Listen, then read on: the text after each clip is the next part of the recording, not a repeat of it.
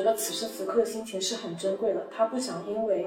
别人对他可能产生的误解和攻击，或者是将来一些不好的东西而浪费自己当下的每分每秒。啊，他最后说了五个字，让我非常非常的受到激励吧。就后来拿这也拿这句话去激励我自己，就是他说坦荡者无畏。对，我当时记得就是有一个人。嗯，他也是豆瓣上面发了一遍，然后公众号发了一遍，我找不到他原文，但他的意思大概是说，也受到了一些人的怀疑，但他觉得自己辛辛苦苦写一篇文章，他就是要豆瓣发一遍，公众号发一遍，最后再发一遍，他也要印成狗皮膏药贴在电线杆上，然后还要打印成 A4 纸在飞机上撒下来，我就觉得干得好，说的对。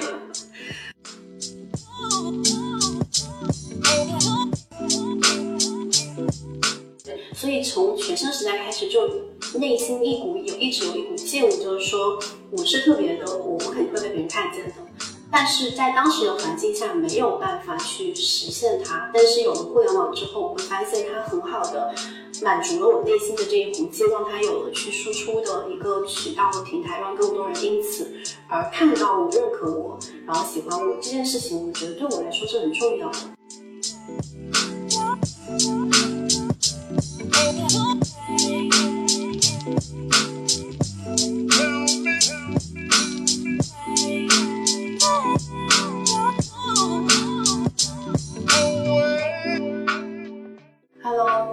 大家回到逆行人生，我是林安。今天这一期节目，我们想聊的一个话题是关于内容创作者所经历过的网络暴力和负面评价。那我想聊这个话题其实也挺久了，前段时间在网上有看到过一些做内容的。朋友也不算朋友，就是公共人物，遭受过一些网络暴力，然后给我带来了非常大的一些，就一些思考和反思吧。其实这个话题，我身边有很多想做内容创作的，包括已经在做内容创作的朋友也都很关注。呃，有很多想去做在网上做公开表达的人都非常担心，在现在的网络环境之下，会不会遭受到一些负面评价、人身攻击或者。甚至是网络暴力，所以不敢迈出这一步。所以今天我就找了一个呃持续在网上全平台去进行观点表达比较多的一个朋友，早见海洋妮来跟我一起聊一下内容创作者我们所经历过的一些呃网络暴力啊、负面评价，以及我们如何去看待这些事情。早见跟大家打一个招呼吧。啊，谢谢林安。Hello，大家好，我是早见海洋妮。然后也是播客《余生接下期》的主播，嗯，我平时在网上就是会写自己的博客，也会录播客，也会做视频，然后也确实像林安说的，就是一个全平台分发的状态。嗯嗯 你一般介绍自己的时候，就是想说个题外话，会呃怎么样去介绍你自己的身份？因为这个我我很困扰。我说现在你不介绍我自己，就是我是早见海苗，现在我说。就是类似于我是 blogger、blogger、podcaster 这种，然后就就不知道该怎么说。对 对，因为我也会有这种困扰。对对，然后每次别人问我说：“哎，你介绍一下你自己吧。”然后我就在想，我到底要介绍我的哪一面？然后 哪个做的哪个事情是工作层面的，还是说我作为个人的层面的，还是？还是什么层面就很很苦恼，对。对是的，所以有时候我就按照情境来，比如说提问的人是谁，在什么场景下，比如说你刚录这个播客，就说我是就是会从创会从创作者角度去乱加一通这样，嗯，对我差不多也是这样，嗯，我觉得这好像是我们的就很多内向人的一个困扰。你是内向的吗？我后来才觉得我可能确实是，我一直觉得你挺外向的。就是在外向场合可以很外向的那种，是可以选择成为外向的类型啊，切换比较自然的。对对对对对对对，好神奇。嗯，好，那我们回到今天主题，就是关于网络暴力嘛。其实我之前就在想，到了哪种程度算网络暴力？对，因为其实就是我们在网上输出了这么多年的时间，多多少少肯定都会。创作出过一些就是小出圈的内容，然后基本上你意味着你出圈就意味着有很大流量曝光，然后可能很多不了解你你的人也会来看你的内容，然后会带带着很多他们自己认知以外的，要么是偏见，或者有的甚至是人身攻击来去对你做一些评价嘛。那这种情况之下，可能呃，我觉得对于我来说，可能不还到到不了网络暴力的那种层面，因为我觉得网络暴力可能是。全民去去评价你、议论你，或者说是攻击你这种程度。所以我不知道你怎么看待网络暴力，就是到什么程度才算呢？嗯，我觉得呃，我之前看到这个问题还去。Google 了一下，然后 Google 上写的是什么？借助网互联网这一载体，对受害者进行谩骂、抨击、侮辱、诽谤，并对当事人的隐私权、人身安全进行威胁或某种不良影响的行为。但我觉得其实没那么复杂。我自己的一个定义就是，所谓网络暴力是上升到个人的重复性的恶意解读。嗯啊，就这两个。嗯，条件可能要同时满足才算是网络暴力。就它首先是要从你的这篇文章或者你的作品是上升到你这个个人的，而不是只是针对文章里的每一个观点、某一个观点进行抨击。第二个就重复性的，他如果只是对你一一个事情发表观点，我觉得没什么。但如果他持续性的一直在对你进行攻击，上升到个人，我觉得就是网络暴力了。嗯，那这种的话，我觉得其实还算是很严重的那种程度了。就可能呃，大部分的做普通，你只是做一个内容输出的话，可能很难遇到这种情况。最多可能是一些呃，大家针对你某一篇内容，然后去很多人都去对你去进行内容超越内容本身以外的，可能涉及到你的人人这个人本身的一些攻击。嗯，所以你有经历过你刚刚说那种比较严重的那种阶段吗？呃，我觉得有诶，就它可能不是那种全民性的，因为我觉得全民性它可能就是一波。然后在网络上进行全民的一个攻击之后就消停了。嗯，但是呃，我觉得我遇到的可能就是有那么一小群人，他们会躲在一个阴暗的角落，然后每时每刻在关注你在任何网络上面发表的各种动态和你的照片、你的文字，然后在适时的时候再把它给截取出来进行一些恶意的解读和重复。嗯，所以我觉得是嗯这个样子。所以这个是你上次跟我说的，你说你有黑粉群，是这个？呃，对，这个算是一部分吧，嗯，这算是一部分，但也有一些其他的。那这种我可能还没有经历过，对，因为我觉得作为一个普，我们大家都是普通人，然后我觉得普通人在网上如果经历陌生人这方面的一些恶意揣测、解读，包括持续性的去这样的一些行为，应该还挺难承担的。我我不知道你在刚刚开始去。就看到有人去这样去解读你的时候，你是什么样的状态呢？嗯，其实我都忘了最开始的时候是哪一次了。就因为我很早的时候就开始做公共表达了。我在大二的时候，知乎上面，然后我当时是在读一个小语种的专业日语，然后我当时就是会发表一些我的呃，就是学习的一些经验或者感想，或作为一个大学生的一些嗯思考吧。然后那个是八年前了，然后这八年里，我觉得我是在持续的表达，并且在不同的一些平台，一开始是知乎，可能后来是豆瓣、小红书，还有公众号，还有播客，还有呃 B 站、微博等等。所以就是在那么长的时间里，让我再去回溯它的一个源头是哪，我可能已经不太记得了。嗯嗯，那你还记得你刚刚就是在网上第一次接受到一些陌生人的议论评价时，你那个时候的状心理状态？嗯，我觉得肯定是不太好的，而且是觉得，因为其实你在现实中也不会受到这么大的恶意，因为在现实里面，其实我是从我从小学开始可能就经受校园霸凌，呃，校园霸凌了，嗯，然后那个时候的校园霸凌。其实更多的是对你的一个冷暴力，就是不不理你，或者是全班女生孤立你这种样子。嗯，这种在我从小到大经历里面，学生时代也是经历非常非常多的。嗯，然后就算是冷暴力，但我觉得网络暴力是一种热暴力，它是会针对你自己的个人的东西，然后进行一些抨击。所以第一次收到的时候，我觉得肯定是心里非常难受和自我怀疑的吧。嗯嗯，因为我觉得我在网上看到你。就是平时发东西的一些状态，我会觉得你还是蛮自信的一个女孩子。对，我会觉得好像你很多时候你发表一些观点，其实你还是非常对自己所说的一些话或者做的一些事情是很自信的。我不知道是不是这只是我在网通过网络看到的，就是我有时候会想说，哎，或者小金会不会有自我怀疑的时刻？因为遭受到一些，比如说别人的评价，或者说跟你不一样的对一件事情的看法，或者说是议论的时候，会有，肯定会有，嗯嗯，会有的。那你会如何去消解这一部分呢？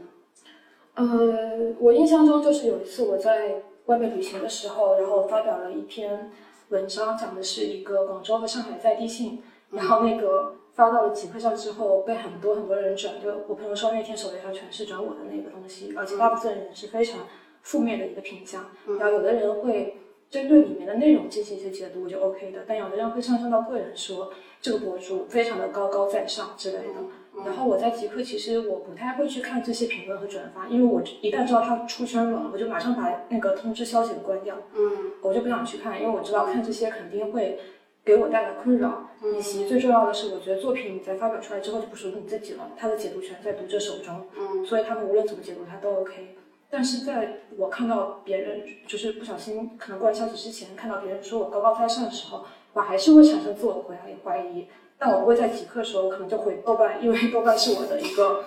有点像避难所一样的娘家一样的存在，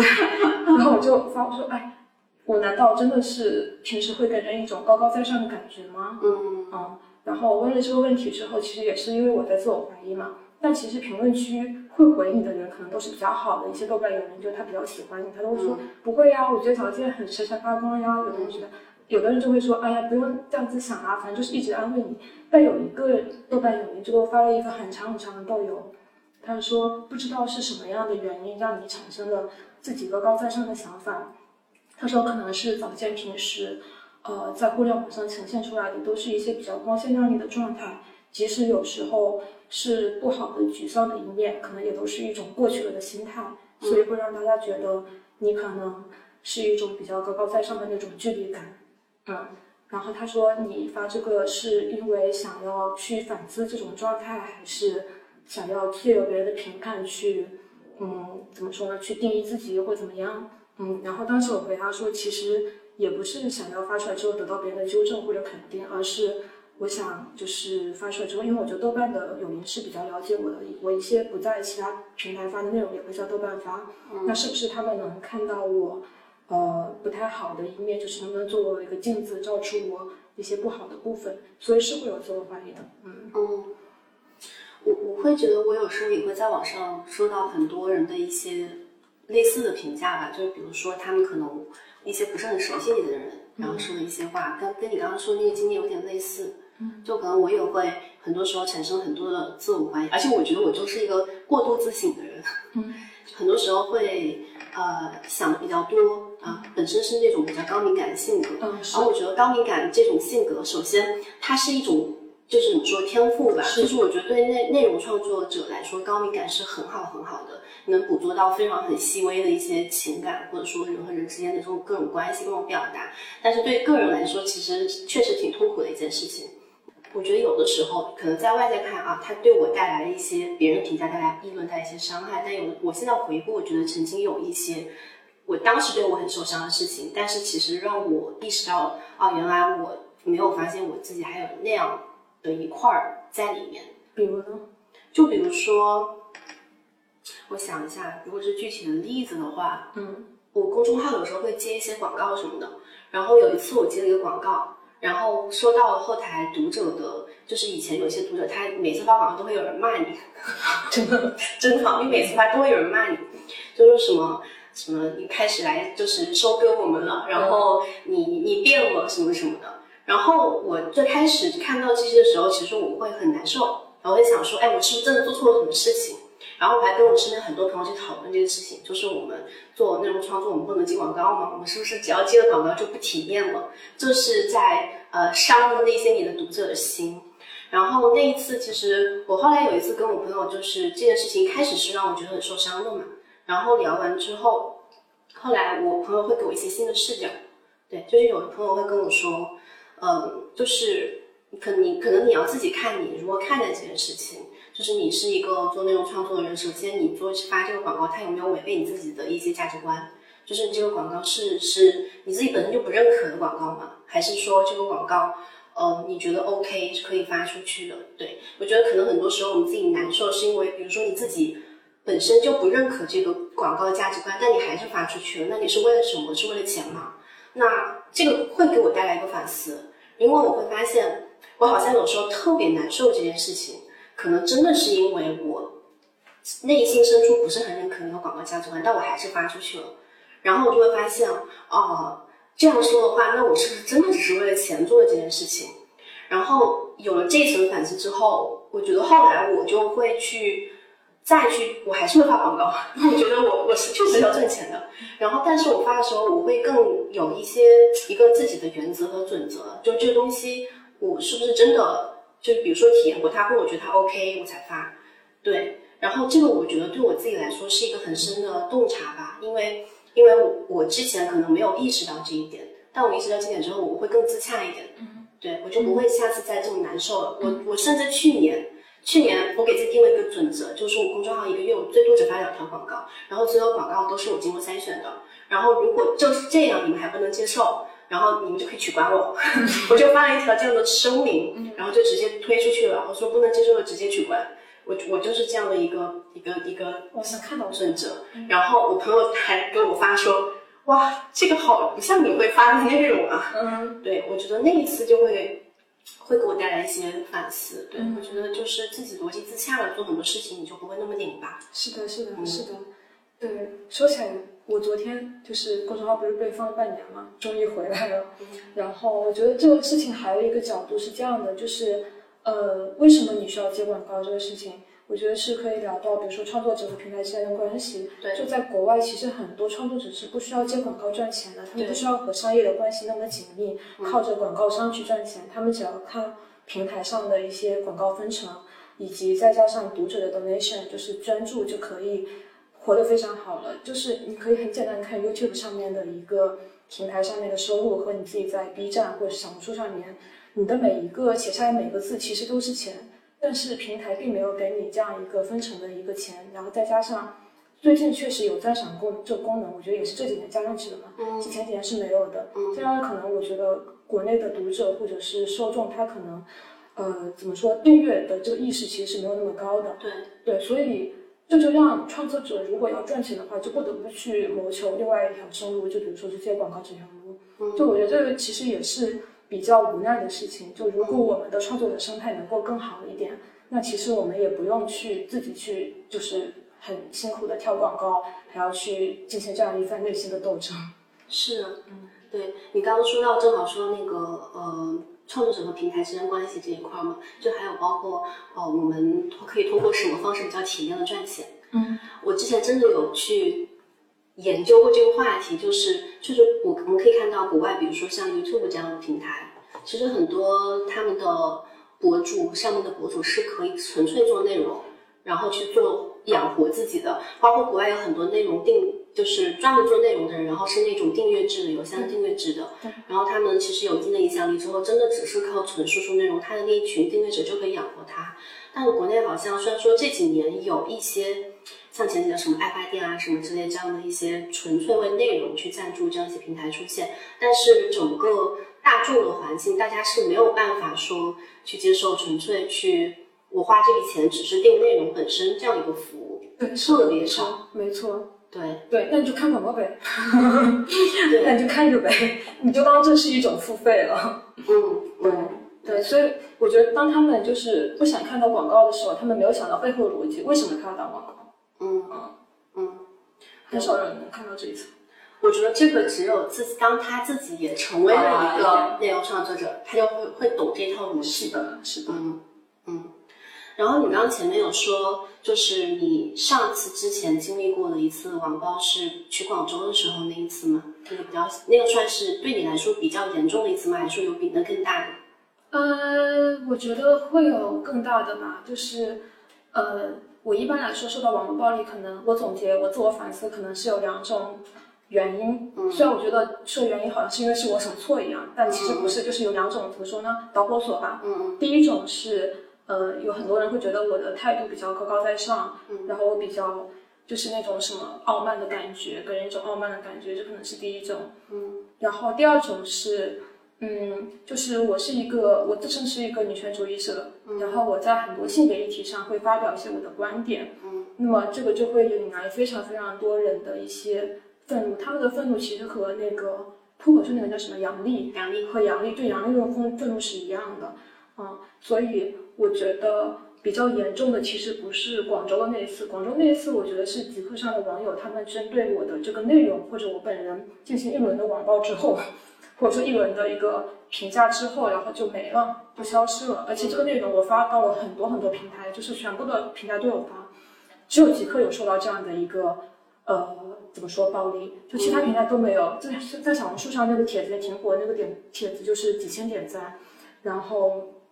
其他平台发了之后都没有这样的一个反馈，所以我觉得他可能也有一种是。呃，怎么说？就群体性传播的感觉。当一个人提出反对意见之后，大家会通过他这观点去看这个内容，所以就会衍生出更多的一些基于这条嗯反对的内容的一些谩骂。对，然后我回到刚才那个问题的话，就是我觉得我性别议题上受到的网络暴力是更多的。嗯啊，他们甚至嗯会做到什么程度？就是我有次发了一个类似于“男的不行”的一个破文，当然。这个东西它肯定不是只是这样一句话，就是我写了很多很多很多，然后里面可能夹杂了一些男的不行的一些言论。我觉得就在我们同温层里，或在女性之间，已经成为了一种共识了，就没有什么好辩驳的了。对啊，这已经成了一种真理了。但是很多男生看了之后巨生气，然后他们甚至就做了一个，因为他们有的人是就是比较可能技术技术懂技术的，他们会做一个网站，然后做一类似海亚米语录生成器。然后你说什么就是什么什么不行，真的不行，真的不行，什么之类的，就是会生成这样这种东西。然后还会做一些表情包，就是把我那篇 blog 里面的一些内容截取下来，截取下来做一些表情包。然后，呃，这是第二个。然后第三个是他们会攻击我的个人网站。然后我的个人我是有一个个人网站的，就我的个人网站上有博客也有播客。嗯。然后我的个人网站也遭到了攻击。嗯。还是就是网站的开发者后来把它修复了。嗯，然后第四个就是那个可能一个类似于也不能叫黑粉群吧，怎么说呢，就是一个 anti 我的群。嗯嗯嗯。那这种就是像回到刚才前面你说，比如说不管是之前的广州那一次还是这一次，它一方面会让你有自我反思。就广州那一次哈，我我觉得刚才有个话题没聊完，就是你当时不是在思考你是不是高高在上嘛，去问了别人，然后别人也给了你一些回复，然后你最后有得出来什么结论吗？嗯，我觉得这不是我的问题，我是在真实的展现我自己。但如果你觉得我高高在上的话，可能怎么说呢？也不能说是你的问题，可能我们之间有文字这样一个隔阂在，所以没法真的见到彼此真实的模样。就像如果我们线下见面的话，你可能就不会觉得我高高在上，这只是我真实的一些生活而已。嗯，啊，所以我觉得也没有很 care 这件事情，但是会有一些 moment，就是。你在看到别人这样反馈的时候，还会有那么一刹那的一个自我反思在。但我觉得我可能不会把这个自我反思带着很久很久，持续性的带下去。嗯，我可能就会想想一会儿，然后就不想了。所以它对你的影响其实没有那么持续的这件事情，就是你想通了这件事情，它就过去了。对对，是的。就是我觉得本质在于说，我觉得我在网络上，任何人看到我的文字、我的音频、我的视频都不了解我，嗯，因为他们没有在现实里看到我的真人是怎么样的，所以基于文本上的那个海亚米，视频里的、播客里的海亚米去揣度他的意思，评价他是一个怎么样的人，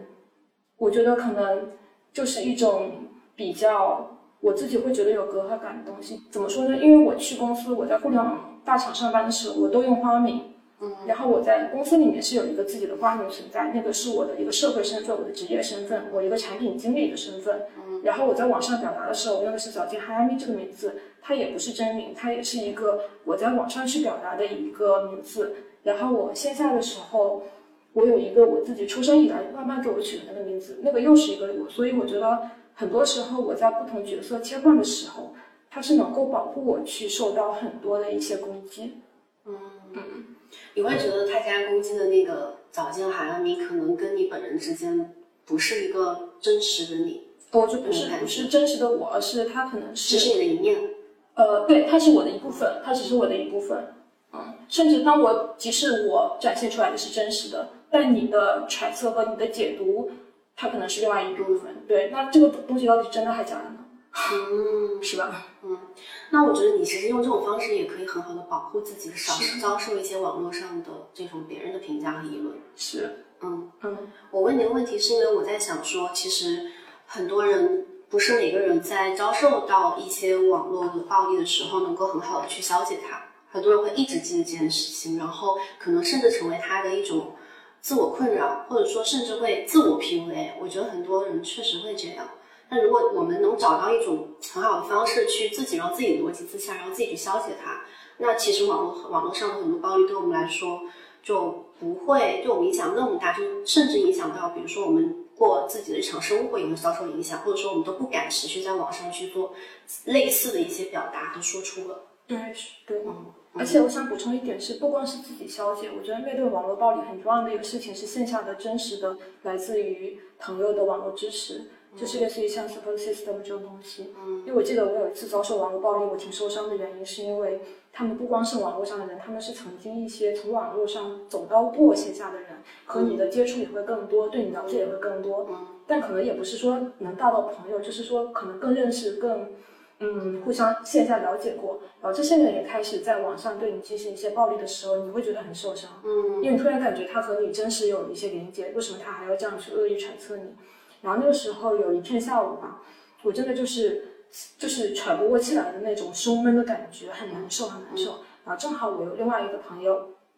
他就说他可能呃从潮汕带来了什么绿豆糕什么，因为他当时可能围观了整个事情的经过，正好他的公司也在我旁边，他就说他从潮汕带来了很好吃的绿豆糕，是咸味儿的，然后叫我出去散散步。然后我那时候就和他一起出去散个步，就好很多就。迅速的从那种非常糟糕的泥潭里面，从那种胸闷的状态里面解脱出来了。对，哎，你刚刚说那个，就让我想到一点，就是我之前一直在想，我们在网上能收到各种各样的陌生人的，或者说其中有认识你的人对你的一些评价，或者说议论，或者说攻击。但是我自己的感觉是我有些评论我是完全不 care 的，我我完全我看都不想看。那他骂的再他骂我骂的再难听，我也可能不会动感情。但是有一些。有些评论确实会让我很会让我很伤心，或者说很难过。然后中我中中间有一次思考过，什么样的议论是会让我那么在意的？就像你刚刚说的，我觉得有很大一部分是，呃，那些他真的，比如说有部分是。曾经，他从我还是一个小透明的时候，就一直在默默关注你在网上更新的一些内容。然后那个时候，你们有非常多网上的一些交流。然后到了某个时刻，他会说你变了。然后这种时刻会让我很难受，因为我觉得曾经我们在网上是很亲密的关系。然后这种评论我会很我会很在意。还有像第二种，可能像你说的，是你现实生活当中有过一些见过面的一些朋友，如果他们也会对你有一些。误解或者说评价的时候也会很难受，对。但是如果是完全不认识这个人，你不 care 对，其实我会觉得，那我我又不跟他过一辈子，我们这是我我有时候会这样去想，就是当然有一些时候刚开始的时候看的时候还是会难受，但是我自我消解的方式是，我会去想说，这个人我接下来的人生当中，我有机会跟他现在见面，会在生活中见到吗？我想大概率不会，然后。就算见到了，我会跟他有再进一步、进一步的那种就是关系吗？也不会。那我为什么要为这样一个人去劳，就是消耗自己的内心呢？所以我就觉得，我完全没有必要为一个我这辈子不可能再见到的陌生人而而就是破坏我此刻的心情。然后我就是想通了这个之后，我就觉得啊，瞬间就觉得轻松很多。嗯，对你这让我想起曾经在豆瓣上看到一个友邻，他也写了一段话，让我非常感触深刻。就他其实。也是，就是他有做豆瓣和小红书，啊，他小红书应该是找人运营的，所以他其实粉丝量非常非常多，而且内容都非常模板化，就是你能看出来是一个可能是 AI 或者 ChatGPT 写的，或者是一个运营写的。但他的豆瓣写的全都他自己写的一些非常细腻、非常呃一些非常好的、非常非常细腻的一些感受。然后他有一次就写说，嗯，他在豆瓣上写很多东西是因为。就有的人叫他不要写了，因为他是已经是一个小有名气的 KOL 了，并且他的商单合作是很多的，所以很多人劝他不要这么去袒露自己的内心。但他后来就想到说，嗯，他觉得此时此刻的心情是很珍贵的，他不想因为别人对他可能产生的误解和攻击，或者是将来一些不好的东西而浪费自己当下的每分每秒。把，他最后说了五个字，让我非常非常的呃。受到激励吧，就后来拿着这也拿这句话去激励我自己，就是他说坦荡者无畏啊啊！我当时我就我到现在还被这句话激励到，就我觉得我做错什么事情了？我问心，我没有做错什么事情，我没有伤害任何人，我没有，我可能无意中伤害你了，但我没有出发点不是说去伤害你，嗯，或者是我也没有做错什么伤天害理的事情，嗯，那我为什么要对这些恶意的评价如此的呃在乎，甚至到以后我都不敢自己去动笔去创作了呢？嗯嗯。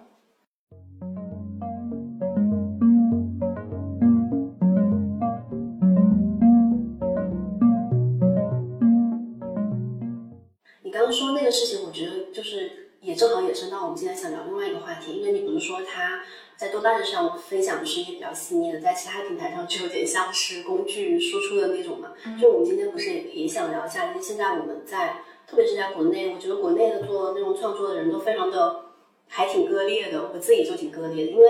嗯，我记得你昨天问我有一个问题，就是说如何去平衡这种垂直和不垂直。对，就是我们做内容输出的时候，然后我自己的做法是。比如说像豆瓣这种平台，它就不是一个要求你垂直的平台，它就是一个大家去展示自己真实生活的地方。你不可能说我天天在这里说教你十篇文章，教你怎么样做好一个内容创作者，我不可能在这里发这种东西吧？但是小红书标题。但是当比如说如果我要去做抖音或小红书，我不可能用豆瓣那种方式去做，就是我可能我们要看我们做那账号的出发点是什么吧。那如果我回到小红书上去的话。我像豆瓣上那样去做，可能我跟了一年也没有什么人订阅我。然后，嗯，还有一个点是我我会觉得，我们很多人可能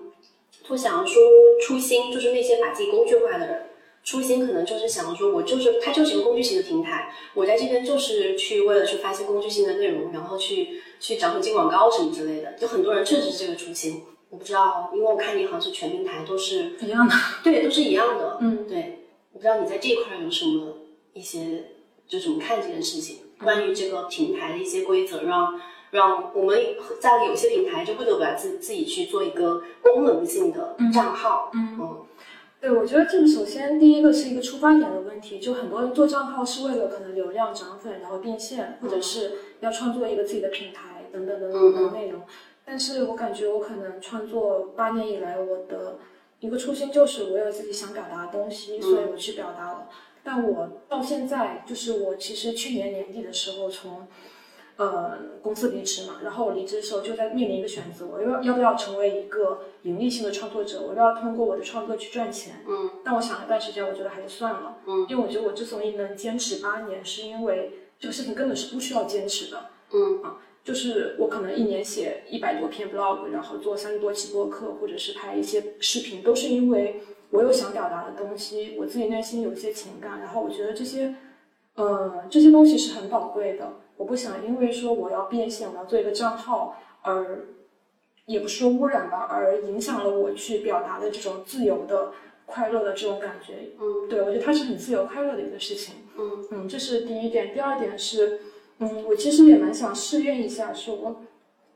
如果你在一个需要垂直的平台去做一个不垂直的账号，会变成什么样？所以其实，比如说小红书，它可能是现在互联网上最要求内容垂直的一个平台了。但是我可能在我的简介上面，我就写说，呃，内容不垂直。嗯，我就想知道说，这样一个账号它能够有多少人会去订阅，有多少人会去关注？但，呃，对。是，就这第二点，第三点是我自己是，嗯，以前做内容行业的产品经理，然后我可能，我觉得我自己就参与了这部分平台的一个规则的制定里面去，所以我知道这一套东西，我自己觉得很恶心，就是它变成了一个互不联网的东西，任何平台和平台之间是像一座座孤岛一样断开的，然后没有办法去联系，甚至你在小红书上可能连一个外链都不能点击，外链都不能插入。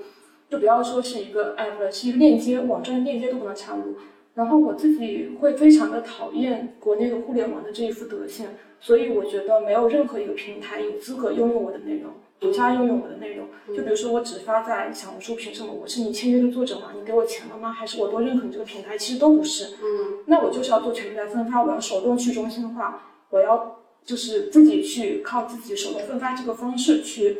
让。每一个平台的读者，他们都能够 follow 到我，而不是说，哎，他在这个这个这个作者这个博主在小红书上，那我要下载一个小红书，不是这样的啊。你用什么平台，你就用什么平台关注好了。嗯，没有任何一个平台有权利拥有你的这个东西，嗯，创作的东西。嗯，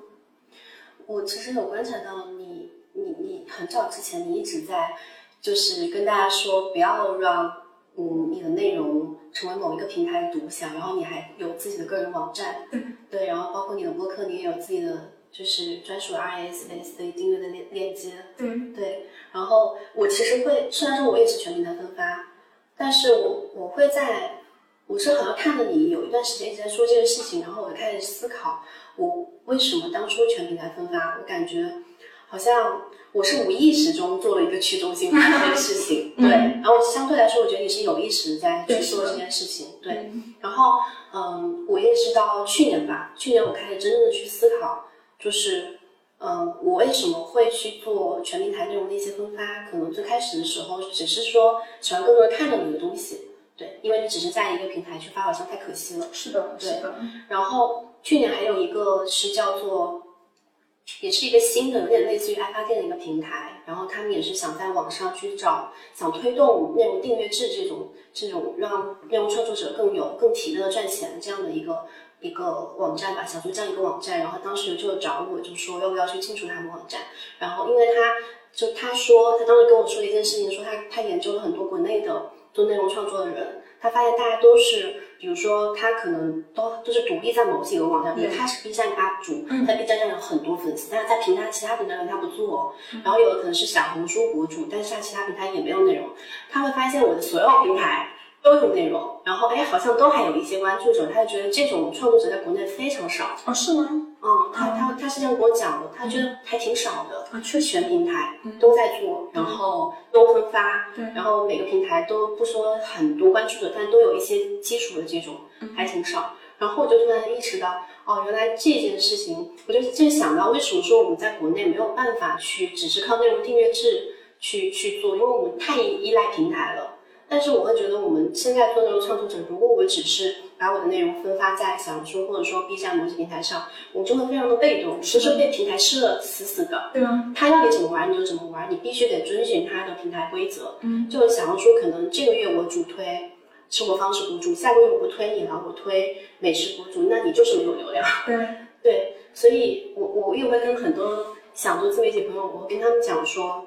或者说想做一些自己的账号的朋友。都是说你，你还是多平台去做一些内容，就多去发一下，不要只是在一个平台让它一棵树上吊死的那种感觉。是的，是的，非常同意啊！但我我不知道你有没有因为这个事情被骂过，我也我还因为这个事情被骂过啊！就是多平台分发吗？哦，没有哎，就是 嗯，还是一些比较有 follower 的人，但是男的，所以我不在意。他就会说，他就他就会说这个早间什么这个事情在这里发了一遍，然后我在小红书也刷到了。然后他就这么说，然后很多人就是说，哎，他就是这样的，下面评论他就是这样的，或者是反正一些不太好的一个东西吧。就，然后我就，嗯，当时我就当了一下嘛，我就回了一下，在自己的 post 里面发了一下，我就说，嗯，我说啥来着？哦，我就说，首先我就说我自己这个是手动去中心化嘛。然后第二个我就说。你没有关注我，你就能在其他平台上刷刷到我，那不是证明我的内容很好吗？对，你到底在夸我还是贬我？所以我当时就呛了他一下。对，就是呃，我觉得其实有一个负面是，可能会有人在多平台上订阅你，或老看到你，可能会觉得你很烦。但是那你就别看吧。但是喜欢你的人，他。他反而会觉得，哎，好惊喜，我又刷到你了。对对对对对，经常会有人这样跟我讲。对，是的，喜欢的他会在评论区说说真好，再看一遍。对对，他说，哎，我今天刚刚在豆瓣看你发的内容，在小红书又遇到你了，就是大是真懂我什么的。对对对对对对。对，我当时记得就是有一个人。嗯，他也是豆瓣上面发了一遍，然后公众号发了一遍，我找不到他原文，但他的意思大概是说，也受到了一些人的怀疑，但他觉得自己辛辛苦苦写一篇文章，他就是要豆瓣发一遍，公众号发一遍，微博再发一遍，他也要印成狗皮膏药贴在电线杆上，然后还要打印成 A4 纸在飞机上撒下来，我就觉得干得好，说的对。对啊，我觉得如果你对你自己做的内容很很喜欢、很认可，为什么不让更多人看到它呢？对，是啊，而且你真的，你如果自己生产过内容，你知道一篇内容的诞生是有多不容易。你要，你要就是呃，怎么说，牺牲掉自己的社交时间，有时候是运动时间，有时候是出去玩的时间，等等的时间，你要窝在一个地方，自己一个人去剪播客或者是写文章，其实是一件非常，我觉得是一件不容易的事情。嗯嗯，是的。那我为什么做出来之后不让更多人看到呢？因为刚才有讲到，就是说你现在。在网上发的内容，很多时候一些恶意的评价，就很多来自男性，对，然后我看你昨天也有加一个话题，就是作为一个女性的博主或者说女性内容创作者，我们现在在网上去输出内容的时候，跟男性会有什么不同？嗯，就你一般他们，我不知道是不是就是对你恶意攻击的大部分是来自一些男性，啊是，嗯，然后他们一般会说啥说的比较多？呃，就就会说你引起性别对立什么哦，挑起性别对立啊。然后他们有一个非常经典的话说嗯：“你爸不是男的吗？你妈不是男的吗？” 我还跟他说：“你妈还不是女的吗？你能不能尊重点女的？” 对，就他们的话术非常单一，非常单薄。嗯然后他们不管是对你发表的什么内容，他们都会有一个统一的话术。嗯然后真的是非常的，就是就是愤怒的人，知道吗？哎，那就是在哪些平台你收到这些攻击会比较多一点呢？呃，总的来说，就是概括来说的话，应该就是说男性平台比较多的地方，像豆瓣这种就会少少很多。嗯，嗯，我我读半台是因为有时候我在网上发个什么东西，如果有人说一些话特别难听，我就点他的头像，看到他是男的还是女的，是男的还是大部分对呀，但大部分时候发现会是男的比较多，包括豆瓣上也是一样。然后我前段时间还在豆瓣上就是发发一段话，说就是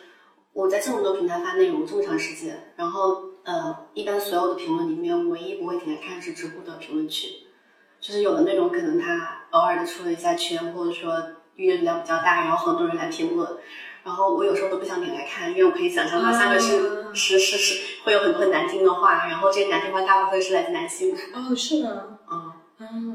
你知道吗？我比你做的更绝的一点是什么？我直接就放弃知乎的平台了，就我所有平台都在运营，但我知乎是放运弃了。是吗？对，它其实是我最早表达的一个平台，然后现在也是有七八万的 follower，嗯但是我后来就直接这七八万都不要了，因为真的觉得，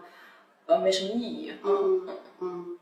我们应该都算是很早期就开始用知乎对，我，们在知乎用户认识的吗？还是豆瓣认识的？应该是知乎。啊，对，我们是在知乎，哇，好早哦！对啊，那个那个时候你应该还在读大学，我在读大学，是吧？然后我刚刚到北京，我嗯，刚到北京工作第一年还是第二啊，年，真的吗？那么早？很早了。哦对，因为因为我有我我我对你的印象就是从知乎的那一封私信开始的嘛。就一个小小女孩，一个对，一个大学生迷茫迷茫的大学生。对，就从那个时候开始的。然后其实我记得知乎早期的创作环境还是非常好的，非常好的啊。对，就是后来它破圈了之后，然后商业化之后，慢慢的更就大家总说劣币驱逐良币，真的是很多早期创作者都走了对知乎上的。对，然后我可能现在就就做一个同步平台，有文章我就在上面同步一下，但我基本上不会在上面看评论，也不会去特地的去运营它、嗯那个样子。嗯对，然后你刚刚说那个点，就让我我想到衍生到另外一个话题，就是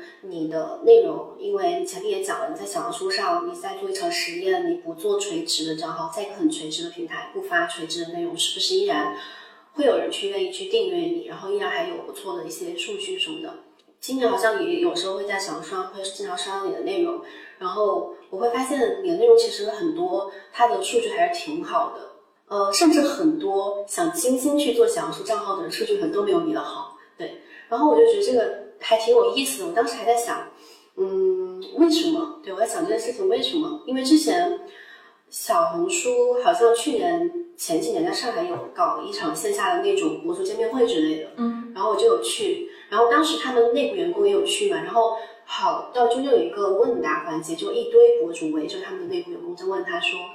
呃，你们的这个推荐机制到底是什么样的？嗯。就是他们的工程师嘛，嗯。就非常的想知道什么样的内容能得到平台更多的一些推荐，然后内部工程师反复在回答一个问题，就是可能他们内部算法也不会太公开，真的是公开的透露给大家，但他一直在强调的只有一句话，就是你的内容用户喜欢是好内容，那自然平台就会得到就会得到平台的推荐，就会呃数据还不错，就一就是一直听上去是一个大家都知道的一个一个一个通用的道理。我也有很多内容，然后有的时候呃同平台分发，然后我会发现有一些内容，无论我发哪个平台，它都会得到很多的流量。那就说明这个内容本身就是受用户喜欢，它跨越了平台。我觉得你的内容在很多平台都能够得到还不错的一些流量和这个数据。我觉得可能是因为内容本身，倒不是平台本身。我觉得有的内有些内容是可以跨越平台的。嗯，就我觉得这个是我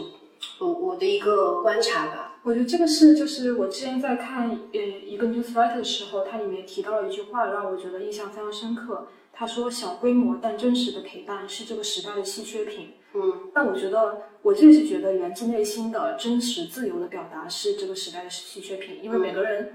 他们在用小说的时候，他们会用一个动词叫做做。就所谓做小红书，可能就是你把自己变成一个账号，嗯，你选定一个垂类，嗯然后你把自己的标题全部统一成非常雷同的风格，然后去把这个把自己做成一个账号，而不是人去做一些表达。我觉得这个是，呃，确实起号非常快。但我和一些创作者聊过之后，我发现这有个问题，就是他们在做到一年之后，在尝到这个甜头之后，就会变得很痛苦，因为他真的是一个人，他背后是一个人，他不是一个号，但是。受众或者说商家或平台只要求他做一个这样的账号，他自己会做的很痛苦的。你不可能在一个非常垂类的内容里面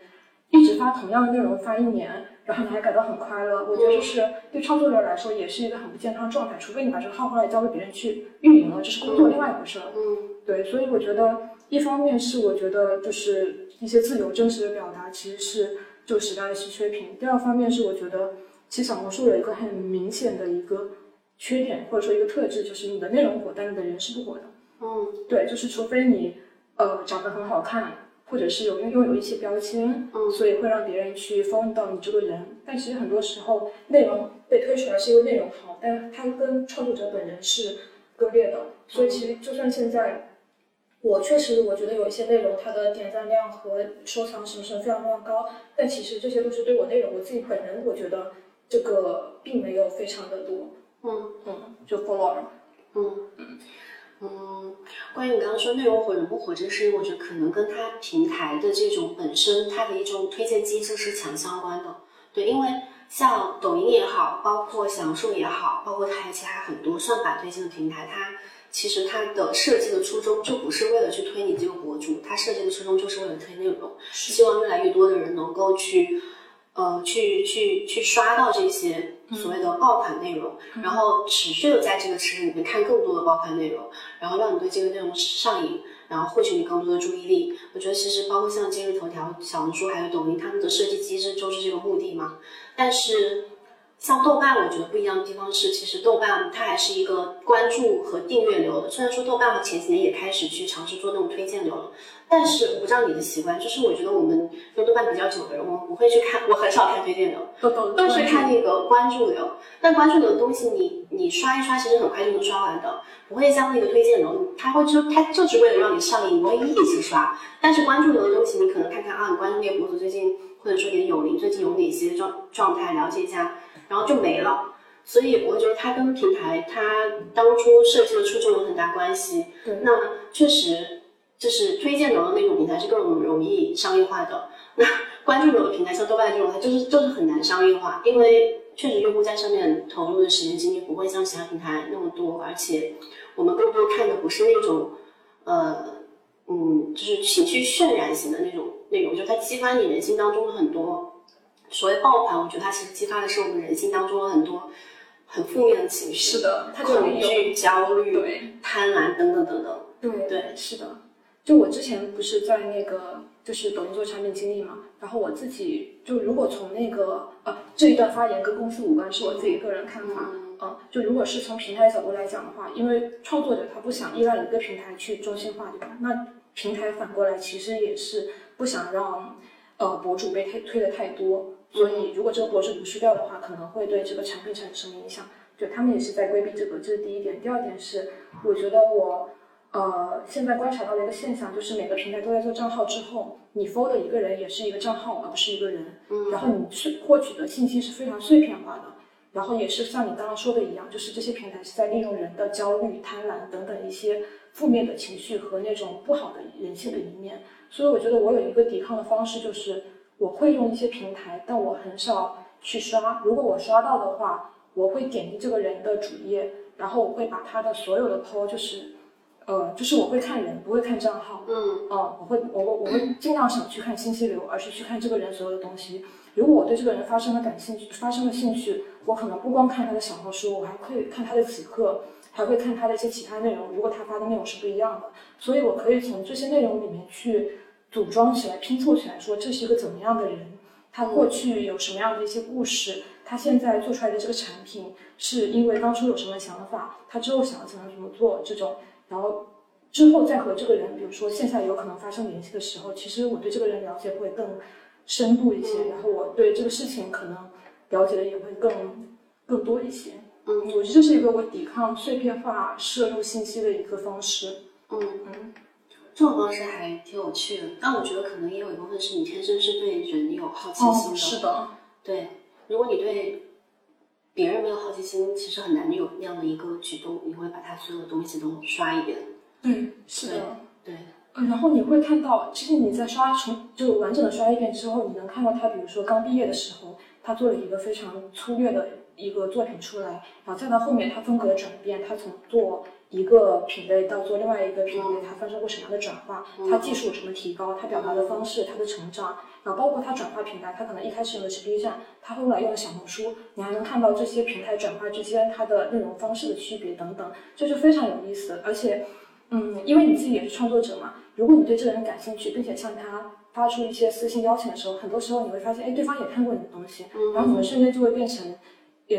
一种更怎么说，更容易亲密对，更容易亲密的关系，对对对对，而不是你刷到这个账号，然后再回来去刷其他账号。嗯，我觉得也是品牌对我们去认识一个人的方式产生的一些影响。是的，对。我们过去在网上交朋友的方式真的不是这样的，就是让我想到早期在知乎上，其实我也在知乎上早期认识了还挺多，我觉得还我还挺喜欢的一些一些人，对。然后那个时候我会发现，其实我们是持续在看他输出的内容，然后通过内容去认识这个人。然后当我们真的在线下去产生一些机会去见面链接的时候，大家聊的也都是自己真的是生活当中的一些事情，不是说。我要怎么做账号？我怎么升的加薪？我要请教的一个问题。但是现在大家去认识一个人，因为大部分都是数据流推给我们的，然后我们就是看到那些对我们有用的部分，嗯，我们想获取的信息不丰富，因为这个这个这个切入点认识了他。那当我们现在见到他的时候，我自然就想去请教他那方面的一些专业性的问题。就我觉得这个确实是社交媒体它的平台推荐方式对我们去交友的方式产生的一些影响。嗯嗯嗯。包括现在很多人也想做类似于像自媒体这样的东西，所以他会带着这样的目的去问你。但其实我非常讨厌自媒体这个词，就是我我自己会把自己定义为一个创作者，然后我觉得自媒体总是会带着一种想要去呃拥有更多流量或者更多名声，然后去拿着账号做什么什么事情。当然这样也没有错啦，只是这可能不是我创作的一个目的。嗯嗯，所以我更愿意自己定义自己是一个创作者，嗯，creator 这种。嗯，就是关于自媒体和内容创作者这个中间的界定，我觉得也挺有意思。因为我身边认识非常多朋友都是做自媒体的，对。然后我觉得这些做自媒体朋友当中有非常多，他们那种真的也很好的内容，然后做了一些很不错的一些优质的内容。然后我之前有跟一个博主也录过一些播客，然后他就是一个摆摆主动摆自己工具化的人，就是他在网上发的一些内容都是一些功能性的内容，比如说我我教你怎么样去。呃，就是教你一些摄影技巧啊，什么什么之类的。他他东西都很优质，但他就只做优质的工具型的内容。然后他的粉丝网上也非常多，关注的非常多。就他那个真的就就真真的就是粉丝来着，因为他关注他的人，大家他说过一句话，就是说大家各取所需。就是你关注我，你是为了去从我这学到一些东西。那呃，我获取你的关注，也是将来可能我的这些内容是可以去通过有更多的。关注者能够接到更好的一些品牌方的广告，所以他会刻意的去不在他的比如说一些发这些工具型的功能型的内容上做了太多私人的一些表达，就是刻意刻意不表达，呃嗯，就是可能只在偶尔会在微博上说一些跟自己私人生活中相关的东西，然后他对这件事情是分得非常清楚的，就是他说。就是我知道我做账号的目的是什么，然后我自己私人的部分我可以发，但我发了之后对我的账号没有任何好处，所以我不会发任何相关的东西。而且他有一个很清晰的认知，就是他知道做公主、做博主，他就是一个青春饭，就是平台，他也不可能一直永远都有流量，然后你也不可能永远都有人喜欢你和关注你，可能大家这几年关注你，过过几年就会关注其他的人。然后 他说过一句话，说那我就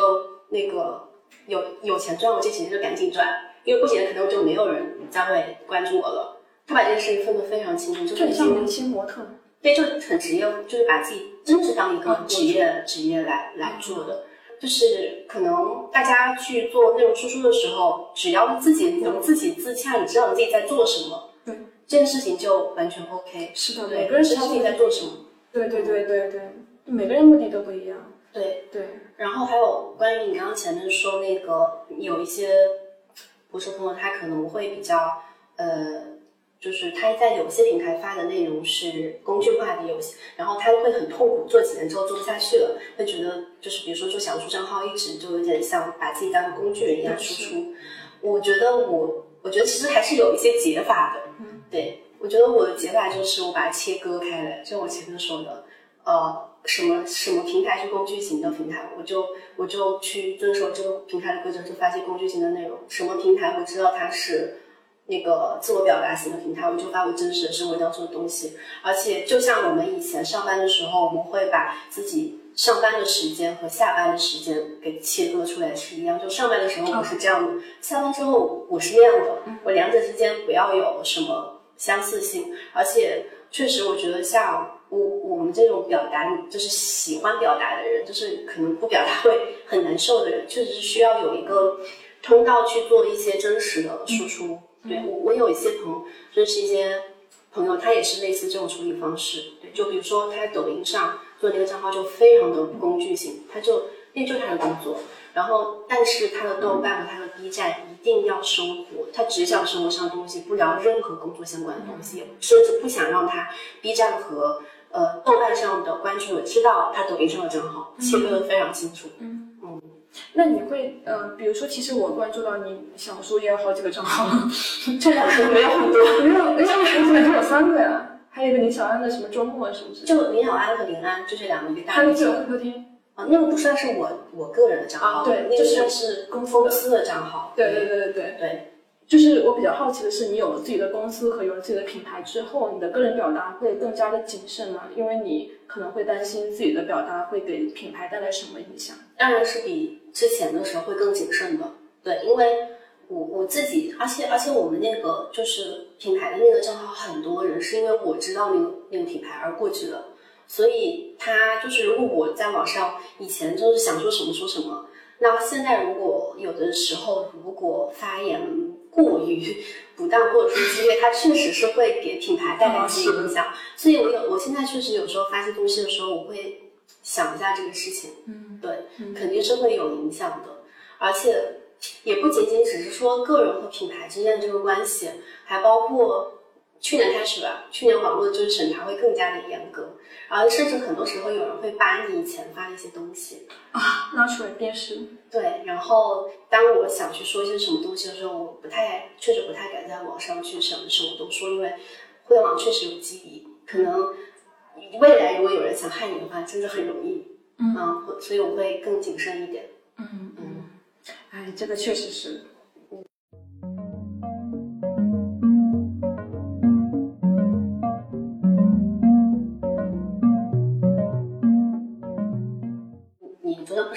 话题是关于女性创作者如何去做这种保护什么之类的嘛？包括有一个话题我也写进来了，就是关于我们如果在网上去做博主也好，做内容创作也好，你是不是要让渡一部分自己的自我隐私在社交网络上？我觉得这确实是一个很很很很值得去探讨的话题吧。因为前几天我还在跟我一个。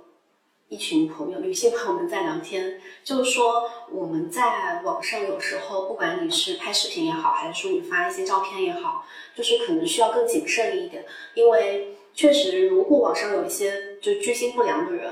他是可以通过非常多的一些细枝末节，然后把它拼凑起来，去知道你住在哪里，或者说是你经常去哪里。然后，如果有些人真的就是有些不好的想法的话，其实我觉得。本来女性在社会上就是处于一个比较容易就比较弱的弱的这样弱势的这样的一个情况之下，其实还是蛮容易遭受到一些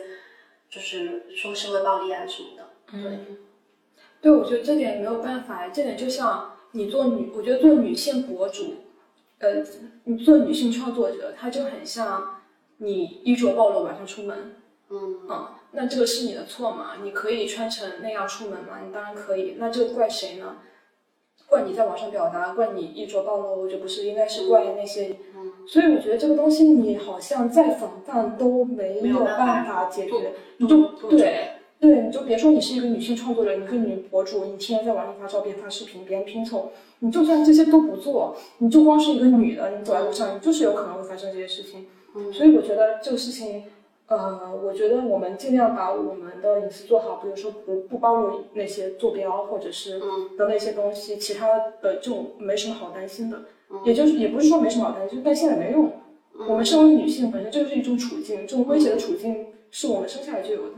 对，我觉得这里还涉及到一个问题，就是因为你也是女孩子嘛，嗯所以我觉得其实女性在网上的表达是一个非常有重要意义的一个事情。嗯。因为我最近也在看这本书，就我带过来叫《女性小传》，嗯。啊，它上面就会写着说，其实，在十九世纪的时候，女性作家她们如果要创作，她们用的都是男性的笔名，嗯。然后或者是她们呃要把自己的创作给到他们的丈夫，让他们的丈夫去发表，但署名署的都是他们的丈夫，因为当时女性在社会上说什么东西都会显得非常突兀，也没有人听。嗯然后我觉得现在时代到了现在这里的话，嗯，就还有一本书叫《同意》，它其实上面说女性表达是，呃，女性你啊，我重新说，它它是说语言从来都是一场围猎，掌握话语就是掌握了权力。所以我觉得它是有个很重要的意义的，就是我们在说出我们的话，我们在写出我们的字的时候，其实就是一种，就是一种自主权，嗯，就是一种主体性的力量，嗯。嗯。呃，我我是认同，我们其实还是要持续去在公开网络去做一些我们作为女性的一个创作者做的一些输出，持续输出表达，哪怕说可能它会遭遇一些危险。对嗯我觉得可能有一些很基础的一些东西，我之前没意识到的。嗯，我之前第一拍第一期呃 vlog 的时候，我拍了我从我家出来，然后出小区去打车的全过程，然后抛在了网上，然后就有一个网友善意的提醒我，他说建议你最好不要就是把你小区的环境，以及说你家，甚至是你哪怕是带过了你关门的那个瞬间，可能拍到你钥匙孔的那个画面，都不要就是拍出来，因为他就可以通过我那么小一段片段，大概知道我住在哪儿，第几栋。然后就当时我就会觉得这个事情很恐怖，就是我可能是我们生活中有很无意识的会把自己的一些生活当中的场景，特别是如果是视频的话，会发到网上去。其实这个我觉得是可以做好一些是自我防范，很很基础的自我防范。我有一个非常和你类似的事情，而且我可能比你更不小心，就是我当时做 vlog 的时候，然后不小心就是一笔带过，可能就一秒钟带过了我的一个快递箱，然后快递箱上面就有我的一个完整的信息，嗯，所有的信息。呃，当时发出来之后，我快吓死了，然后我就我其实是被一个人，也是被朋友提醒的，提醒完之后，我就去把视频做了一个剪切，但马上就有人来加我微信了，就就很恐怖哇，嗯。就因为可能我的手机号就是我的微信号，嗯，那马上就有人来加微信说看到你的视频什么什么什么，哦，这个好吓人。很恐怖。对，我觉得这个很恐怖。对，所以就是这些基础的自我隐私保护的部分，其实还是可以做好的。是的，是的。我前段时间听一期播客，就是那个声东击西的网红主播们的斗兽场和人造网络景观嗯这样一期节目，当时听了两遍，我觉得他们其实聊了很多东西，一些观点，呃，就是会有一点击中我吧。就是比如说，其实很多时候我们。呃，现在做一个内容创作者，我们多多少少每个人都或主动或或被动的成为过这个平台的一个生产线上的男工女工的那种感觉，他会觉得是呃，我们可能很多博主现在就是平台的那种基建工，对他可以给你呃制作了很多标准，或者说，哎，我们平台会这个这个月主推这个东西，是是下个月我们主推这个，然后运营博主博主我们拉一个拉一个群里面，然后说，哎，大家这个月都可以发这个主题的内容哦。其实我们就是被被平台的规则和趋势去去操控着，但是很多人我们没有意识到，我们甚至很开心说，我发了这篇，然后发群里说帮我推一下哦，给我更多流量，就是真的就是被平台的规则牵着走的。但是从更深层的这个角度去思考这件事情，我有时候会觉得还挺恐怖的，因为你的整个就是每个，比如说每个季度甚至每年的一些趋势。内容上的趋势，或者说社会社会大家在讨论什么、关注什么，其实都是被一个更大的、你看不见的无形的手在牵着你往那走，但你不知道，而且你也参与其中了。所以有时候想这件事情就觉得很恐怖。对，就是就好像每年的那个流行的颜色，像什么对丝绸纳什么之类的，对其实可能有几个人在一个办公室里面，他们点出来的、讨论出来的，但他决定了可能今年所有的时装秀，什么淘宝上的那种什么东西，就很像这种感觉。就你以为你在追寻着潮流，你以为你很潮，你以为你在过着一种很 fancy 的生活，你是时代的弄潮儿，但其实这上面是有一个更大的手、更大的人在无情的操纵着这一切。对，嗯，你刚说那个，我之前就听有一个做淘宝店的博主他说过这个事情，就是淘宝每年都会召集一些呃，就是他们应该叫店主吧，店主去开一个什么什么今年年度的一个什么什么趋势会，然后就跟他们说，呃，今年你们做女装的一定要出这这这这几个款式。就是这个是我们今年主推的款，你如果不出这几个款式的话，我们不会给你店铺流量的。所以他们其实可能，不管你在做其他的什么款式之外，你一定要做一些他们今年主推的基础的几个款式。嗯，这就是人造的一种所谓的流行元素和人造的趋势。嗯，对。但是其实我们很多不在这个圈子里面的人，或者说不你不去真正的就是进入到这个行业里面，你不知道的，很多人就是有被无形的手在牵着往前走。这会突然让我想起，就以前在豆瓣上看到一个广播，说这几年明显他觉得身边的朋友开始读一些大大部头的一些书了，可能就是这就是被互联网恶心了十年的结果。我觉得说的很对，就是呃所谓的时代的潮流、热点的话题，它其实可能都是一些东西在制造的，有一些更大的巨头、一些一些人他们去制定的，但是我们能不能脱离这些去生活，或者说我们能不能做一些微小的抵抗，我觉得是有的。嗯，就比如说像是，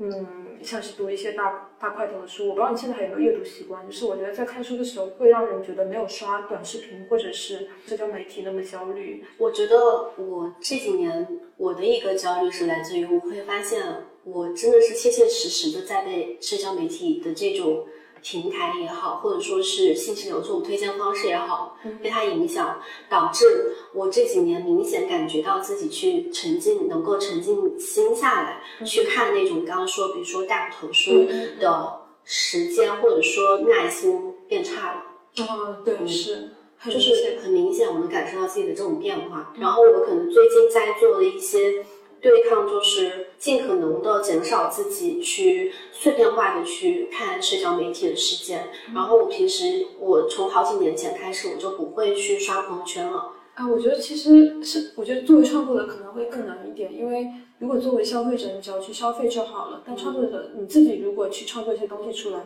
你还有一个上瘾的地方在于那些反馈、那些红色数字、那些点赞、评论，还有增加的那些粉丝数。嗯，对，我觉得这些都是会更让人引起焦虑的。就是我一篇 PO 发出来之后，会有多少人去看？这个事情是，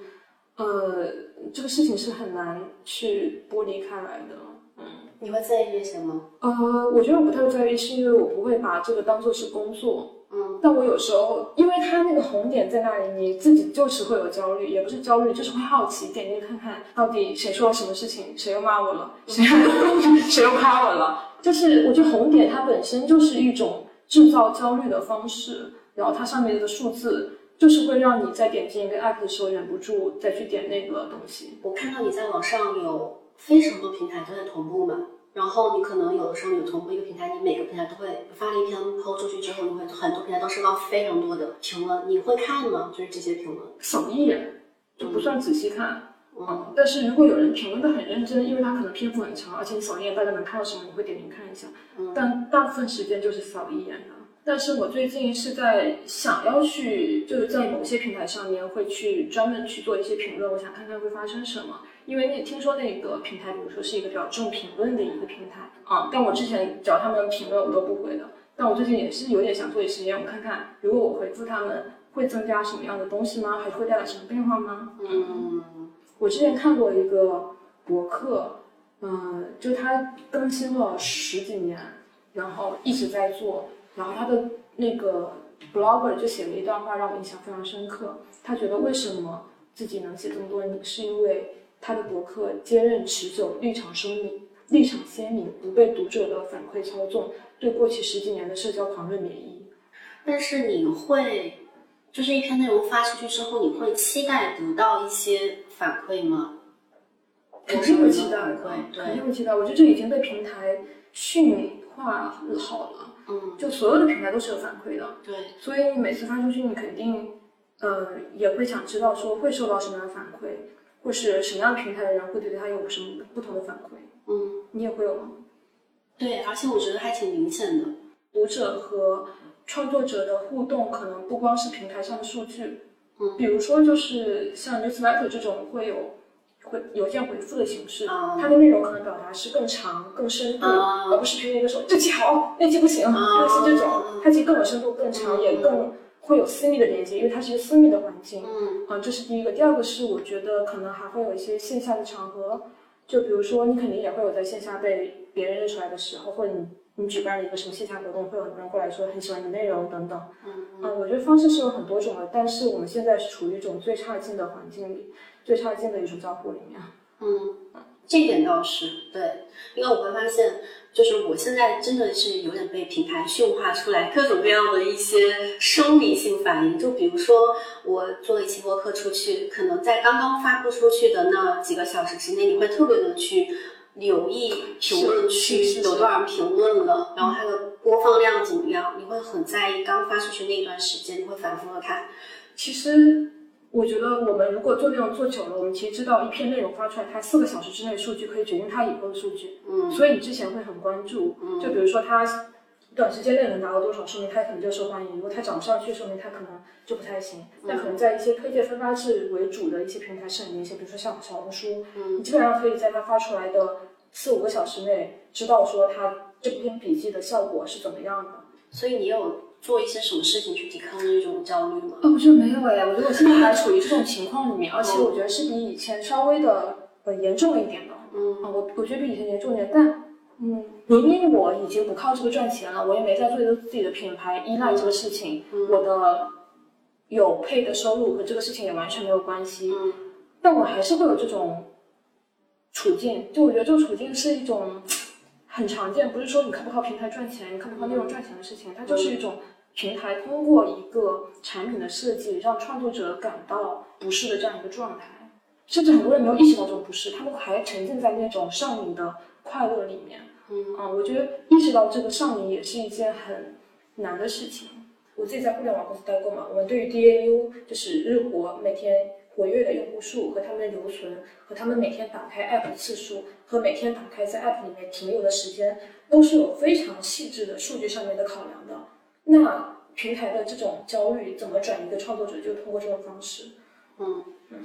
那目前国内所有这些平台里面有你喜欢的平台吗？豆瓣。啊，哦，这个有一个广播是说，我觉得林安肯定也是这样的吧。嗯嗯，我记得有个豆瓣儿广播说，那个人的自称是我，然后他说室友说你很像豆瓣，然后我说，呃，为什么豆瓣都已经不行了？然后他说，对，就是这种不行了的气质很像。对对对，就是我觉得豆瓣它是一个，呃，如果比喻的话，它是一个 murmur 就自自言自语的一个平台。嗯然后小红书它很像是一个导游拿着个喇叭，你跟着啊啊就很喧嚣，每个人都拿着一个大喇叭，然后对别人去说事情。但豆瓣就好像我缩在一个角落自言自语，然后我觉得这种很真实的感觉是当今互联网上最缺少的。这第一个，第二个是我现在看每个平台都有种非常欣欣向荣的感觉，就每个人都在很努力的生活，释放自我，非常热烈的在感受生活的美好，就那种感觉。嗯啊、但是豆瓣会有一种，就大家都有点比较丧吧，然后可能工作也不是很开心，然后又有一些等等之类不太好的东西，大家会很真实的把这些不好的东西给表现出来，会让我觉得，嗯、原来我们其实可以有很多很多的情绪，可以在互联网上表达，不只是那种人生赢家的姿态。嗯，这在小红书好像是 A 面，然后多半是 B 面，是一个光鲜背后的那个阴暗面的那种感，大家可以在这里看到很真实的大家的光鲜之下的那些东西。对，就导游你当累了，你在外面吼嗓子吼累了，你回家休息的时候，你自己会面对自己说什么话？嗯嗯，嗯。你自己呢？你最喜欢什么平台？要说的话，我我想，我今天想一下，我觉得可能，我觉得豆瓣它现在因为各种各样的原因，还是会有一些地方可能会让你没有那么喜欢了。但是跟其他的平台比起来，可能豆瓣还是会有点像是我的精神娘家平台的那种感觉。对，就是当你想去说一些废话的时候，就是你可能就会去豆瓣发，对，然后你可能在豆瓣发的东西，你不会那么在意数据，在意反馈，就是会觉得在这里发一些东西很安全，对是，然后可能不会收到太多，就是像别的平台一样很恶心的一些言论去恶心你。嗯嗯嗯，对，当然有时候也会出现一些恶心的言论在豆瓣的评论区，因为它一旦被扩散出去之后就会存在，那不可避免。但是总体来说，它的那个气质还是会让你觉得很安全的和放心的那个平台气质。对，很舒服。对你那个描述也是我对我对豆瓣的感觉，就像娘家一样的感觉。你就你就在外面可以做一个类似于非常强者的一种感觉，但你回娘家，你可以做真实的自己，你可以展露你脆弱的不好的一面，你可以输出那些没有价值的话，不用想着说我这个笔记是不是能够被推出来，或者能够别人带来什么样的价值等等，你只要做你自己就好了。就是你现在在网上认识的，就是平台跟嗯关注你的人之间吧，就是你和关注者之间的关系。一般，因为我知道你其实还挺多从线上发展到线下这样的一些呃网友，应该有生活中有见过特别多。你觉得你跟网友或者说你的关注者之间的这种关系，在哪个平台相对来说会更紧密一点吗？还是豆瓣吗？啊，我觉得还是豆瓣儿啊。就是首先，我不会把我的关注者定义为粉丝。我觉得粉丝是有一种权利关系在里面的，我会把他们叫做 follower 或者是订阅者之类的。嗯。然后其次的话，我觉得，嗯，就是我我们刚开始聊到说内向还是外向的问题，我觉得我是一个内向的人，因为我几乎所有的朋友，甚至我的亲密关系的对象，都是在网上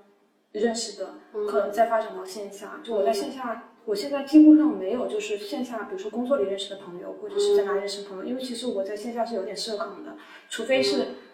你认识我，我是认识你的人，然后我们发展到了线下，我们彼此有了解，我才能打开自己，不然我其实是一个非常就是放这样封住的一个状态，嗯，所以，嗯，我觉得什么时候会成为朋友，第一个是气质相似的人，嗯，气质相似的人会成为朋友，那你选择哪个平台，就说明了你可能。有着怎样的气质？嗯，这是第一个。嗯，我去年其实见了很多人，但我觉得聊得最开心的两次，其实就是个豆瓣友邻第一次见面的时候。然后这两个豆瓣友邻可能都是互关了很长时间的那种。嗯，也是创作者，我觉得大师会有一样的气质，你能闻出来的。这第一种。第二，第这第一点。第二点是，嗯，我觉得。任何时候成为朋友的前提就是你展示了自真实的自我。嗯，那如果我们觉得豆瓣是一个比其他地方更真实的地方，那其实你更容易交到朋友。嗯，因为他会看到你好的一面，也会看到你脆弱和糟糕的一面。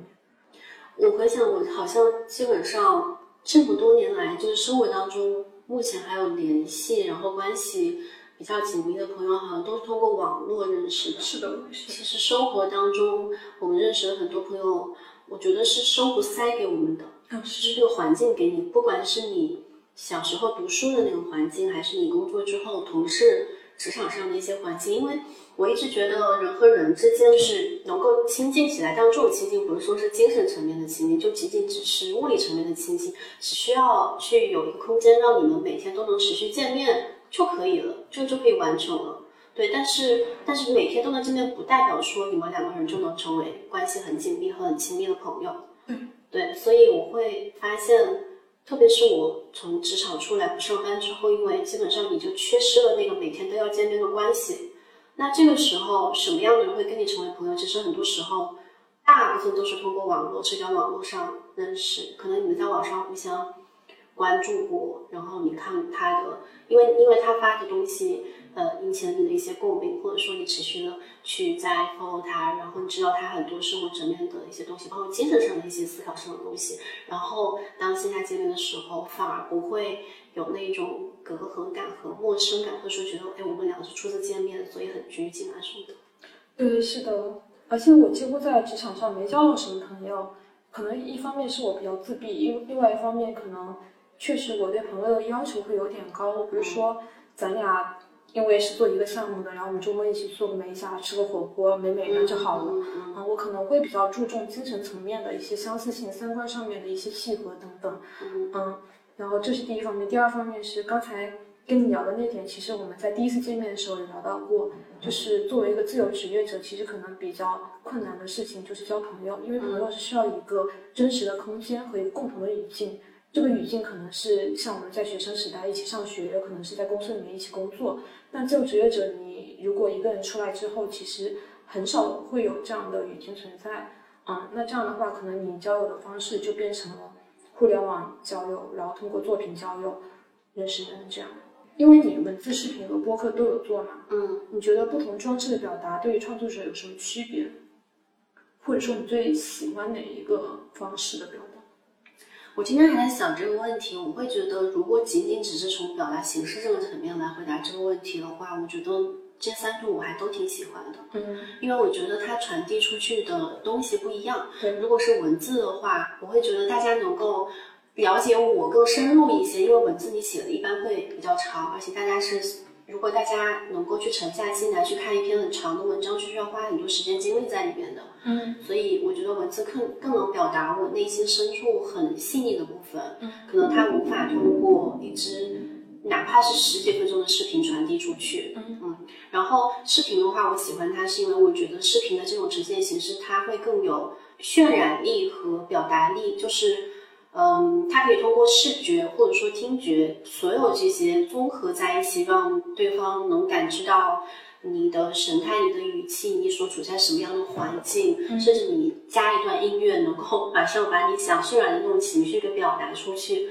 所以我会觉得这个是视频对我来说很有魅力的地方。嗯那播客的话，我觉得声声音的这种长时间的陪伴，它会更有亲近感一点吧。嗯，就是我觉得在所有的。感官当中就是视觉，然后听力，呃，哦，什么嗅觉什么的，我会觉得听力这一种其实是最能够直击人心的一种一种传播媒介。视视觉上因为有太多干扰，我会忽略掉很多很本质的东西。嗯，对，所以我觉得从表达形式上来说，我觉得三种都很有它各自的优势。嗯，但如果从一个内容创作者，就是你要考虑它的制作周期啊，这个角度来看的话，我可能会更倾向于播客。嗯，因为文字写起来，可能我现在动笔会越来越困难，因为我启动让我去写一篇东西，我我我我会要想的非常清楚，我才愿意去动笔。那如果是视频的话，它制作起来又周期太长了。我很喜欢这种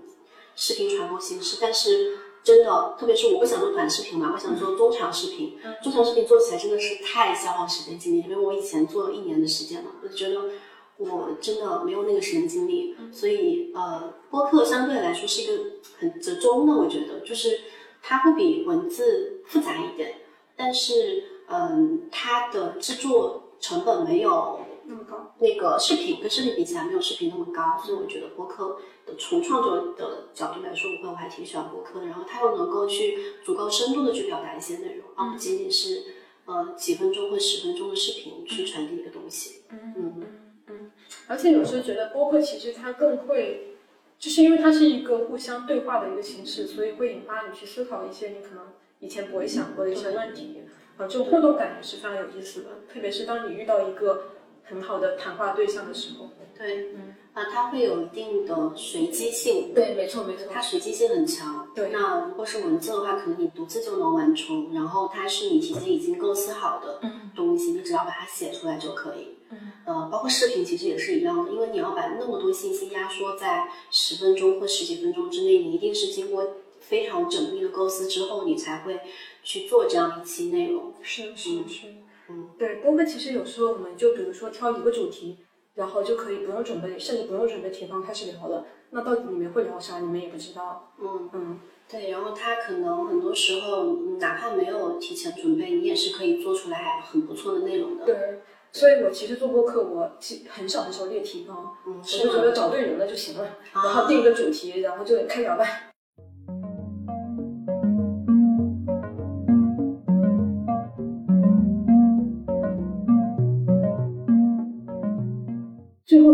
题是，你觉得你在什么时候、什么状态下会比较有表达欲，什么时候没有？我对自己的观察是，如果我那段时间过得特别开心，特别现实生活非常的滋润，我反而是没有什么表达欲的，就反而是在你那段时间可能经历一些事情的时候，呃，要么就是你可能突破了你，你从原来那个很舒适、很稳定的环境，一下切换到另外一个环境，有很多新鲜的刺激和场景、和人的那种情况之下，你会有很很丰富的表达欲。第二是在痛苦的时候有很丰富的表达欲，对，因为痛苦的时候时候反而会有非常多的跟自己的对话和反思和思考，反而会激发出来非常多我自己觉得很有价值的一些话题出来。就是太开心的时候，真的是一点都不想说什么，因为你只能分享说我今天好开心啊，我怎么怎么样。但是我觉得那东西其实没没什么价值，只是你生活的一些分享而已。嗯，对，反正我是这样子的。啊，我觉得我跟你差不多。嗯，而且痛苦其实自古以来都是创作者迸发灵感的一个源泉。就是所以有时候我会想说，嗯，作为一个你如果要持续去做内容输出和表达的人，是不是要一直让自己在那种很，比如说也不用说非常痛苦，但是不能让自己进入那种很持续的、很幸福的那种状态里面。我有时候会想这个问题：如果你持续的很幸福，那你可能就会丧失一部分表达欲。但我觉得其实确实这一方面是痛苦，另外一方面其实创造新鲜感也是表达的源泉。嗯啊、就是你很开心，但同时你被很多东西刺激到，你有那种想迸发出来的情绪传递给大家，那你也会去创作。嗯，嗯嗯就比如说你看到什么和自己一直生活的情景不一样的，就比如你第一次去国外很简对单，对嗯对，所以我觉得我们应该是类似的啊，就是对对我们会创作有表达欲的那个场景。然后我曾经说过一段话，我说如果有一天我在社交媒体上消失了，然后我不做任何公开的表达，应该只有两种情况，就是第一种情况应该是我过得非常糟糕，就比如说经历了非常严重的网络暴力，把我逼退了这个公公共表达事件这种社交圈。嗯第二个情况可能是我过得非常的幸福，我不需要在公开网络去说出任何信信息，我的现实生活已经非常圆满幸福，就是让我哪怕没有这个对外去表达的空间，我也很开心。应该只有这两种情况。嗯嗯，嗯嗯，所以你觉得你现在状态还是一个有表达欲的状态？对嗯，对，是有一直都是一个有表达欲的状态。会有丧失的时候吗？什么丧会有丧失的时候吗？丧失的时候有的，就具体的，嗯，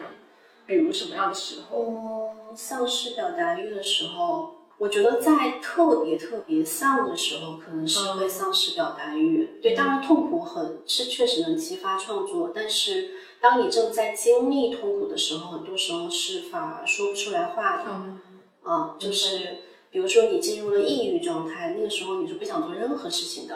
那个时候可能就会丧失表达欲。记得好像是木心吧，就是木心回忆维权回忆录里面，他曾经讲过一段话，就是说一个让一个人产发生重大改变，一般人生当中就三件事情。就第一件事情是你有至亲的人，非常亲近的人离世了，嗯，然后第二件事情是你恋爱了，就是很深入投入的那种，刻骨铭心的跟一个人就是坠入爱河那种，然后第三种就是呃，哎，第三种是啥啊？第三种就是你得了重大的疾病，被病痛给折磨，对，这这三种可能会彻底的改变一个人，让他做出跟以前很不一样的事情。嗯嗯嗯，我觉得是的，我观察到的也是这种情况。很多很多男生，他其实是很幼稚的，但是如果他突然变得很成熟，我觉得就是三个里面经历了，对对，遇到的就经历了三个里面其中一个，突然长大了那种感觉。对，嗯，对，所以本质上还是痛苦激发人做出一些改变。那我问你最后一个问题啊，好，你说，就是我我其实会觉得你你在网络上一直还挺坚持在持续就是说输出和表达，哪怕说前面你刚讲，就是你有遭受到呃，不管是网络的一些攻击，还是说甚至到了人身威胁的这样的一些这些状况，那你还在持续的去做一些输出表达，嗯，你就是觉得背后他去推动你的那个内在的动力是什么？嗯我觉得第一方面是最本质的，可能是因为我自己本身是一个非常情感丰富和饱满的人，嗯，然后我的想象力也非常非常丰富。就比如说我们大家可能一起出去玩的话，我可能会观察到很多大家观察不到的一些东西，嗯，并且会有很多的一些联想或者是情感。所以一方面是我确实天生可能会有比较敏锐的观察力和比较饱满和丰富的情感，这第一点。第二点，那为什么现在网络环境那么糟糕，现在还要去表达？就这个这个现在是为什么？我觉得我，因为我这八年来在网上做一些输出，就迄今为止我还是获利者。嗯嗯，就比如说我的所有的现实朋友都是从网上到线下的，我很难很难在真实的世界里面去寻找到我的志同道合的朋友。嗯，这第一点。第二点是，呃，我其实很就是我的亲密关系的对象可能也都是从网上发展下来的。嗯，我很难在路上遇到一个帅哥就上去要微信，就这样。对，我不可能做出那样的事情。然后第三个是，其实我自己本科是日语专业的嘛，然后我学校不是特别好，但是我毕业后能够进到大厂，然后有一份不错的薪水，然后到现在有裸辞的勇气，我觉得很大程度上就是因为互联网。比如说我在知乎其实大二写了一篇文章，然后我有个人来找我创业，所以做了一个类似于创业的项目，然后拿到了自己人生的第一桶金。嗯，然后大三的时候我去。呃，就是互联网公司实习，也是通过在知乎上私信了一个人，然后后来的时候，大四的时候我要校招了，然后去当时可能最如日中天的互联网公司，也是在互联网上找的人。然后我其实你知道校招的时候，我的嗯简历是没有过的，嗯，就可能我太垃圾了，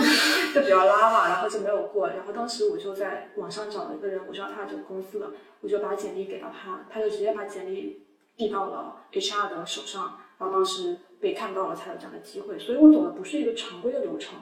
那这个是为什么？就是因为我觉得是互联网是一个杠杆，它能够帮我去撬动很多以我的资质可能撬不动的一些东西，或者帮我获取到更多资源，或者是帮我结交到更多朋友。这些不是目的，目的其实最开始那个初衷都是因为我有这样的情感要去表达，我有这样的思考。那它随之而来带来的资源和。你的各种机会其实是一个与之而来的东西，所以我觉得从大体的情感上来说，迄今为止我还是一个互联网的获利者，并且我很感恩它，即使我受到了伤害。我跟你类似，嗯嗯，就是我们可能前面说了很多互联网的坏话，平台的坏话，但是总体来说还是一个获利者。对，是的，对对，但是出发点依然是。我不是说我是为了获利而去做这件事情，而是你真的天然的就有表达欲的。是的，你不表达你会很难受。是的，你有很多满意而出来的情感和你的思考，想要去跟别人分享。我我都是比较偏内向型的人，然后同时又是有很充盈的表达欲。呃，我我不知道你哈，我就是那种比较高敏感的性格啊，而且学生时代一直会觉得自己自命不凡，觉得自己是跟别人不一样这样的一个人。但是我会觉得在学生时代，好像你在大的集体当中的时候，很多时候你是不会被别人认可和看见的。对对，所以从学生时代开始，就内心一股有一直有一股劲，就是说我是特别的，我我肯定会被别人看见的这样的一股劲，我觉得。但是在当时的环境下没有办法去实现它，但是有了互联网之后，我会发现它很好的满足了我内心的这一股劲，让它有了去输出的一个渠道和平台，让更多人因此而看到我、认可我，然后喜欢我这件事情，我觉得对我来说是很重要的。对，所以我觉得它应该算是呃互联网给我带来比较我比较感恩的那一部分。对，嗯。对，我觉得我的学生时代跟你也是一样的。对，除了就是我刚刚所说的校园霸凌，因为其实，在你受到霸凌的时候，你是被整个世界否定的，因为那时候你的世界就只剩下你的朋友、你的同学。但当你被所有人否定的时候，你就会觉得自己毫无价值。嗯嗯。然后那个时候，后来到了高中的时候，我们其实是有校报的，就我们的文学报做的非常非常好。然后我们的文学社还经常是拿那种新概念一等奖的类型。我我其实很想抓住这个机会去写一些东西，因为我高中的时候就想写东西了。但那个时候我是理科班的学生，嗯，但理科班的学生是不太被允允许参加文学社这种东西的，嗯，所以其实当时就是只是会在校报上看别的人去写东西，自己也很想写，没法写出来。所以一方面是被霸凌后的无无价之感，另外一方面是这样一个机会不被允许去。表达，所以那股劲儿，我我觉得也是跟你一样，就攒着攒着，然后当终于有了互联网，有了各种媒介，不管是什么平台，但你把那股劲儿给发出来之后，它变成了播客，变成了博客，变成了视频，然后它就让更多人看到了你。嗯，就这我觉得是一个魔法盒，很神奇的东西。嗯，对，嗯。好，我们这期播客就先聊到这儿。我觉得今天跟早晨聊的还是挺开心的。然后我不知道大家听我们这期内容能够吸收到一些什么东西，但是总体来说，最后定的我们定的这个基调好正能量。对啊，伤互联，感恩感恩互联网，虽然他曾经伤害了我。是的，嗯。好，那大家如果对我们这期节目当中我们探讨的话题感兴趣，欢迎在。反正我要说，欢迎在我们评论下方留言，留个留言，反正都要看的。对，好，那我们这期就这样了。好，欢迎大家在全平台订阅《逆行人生》，拜拜，拜拜。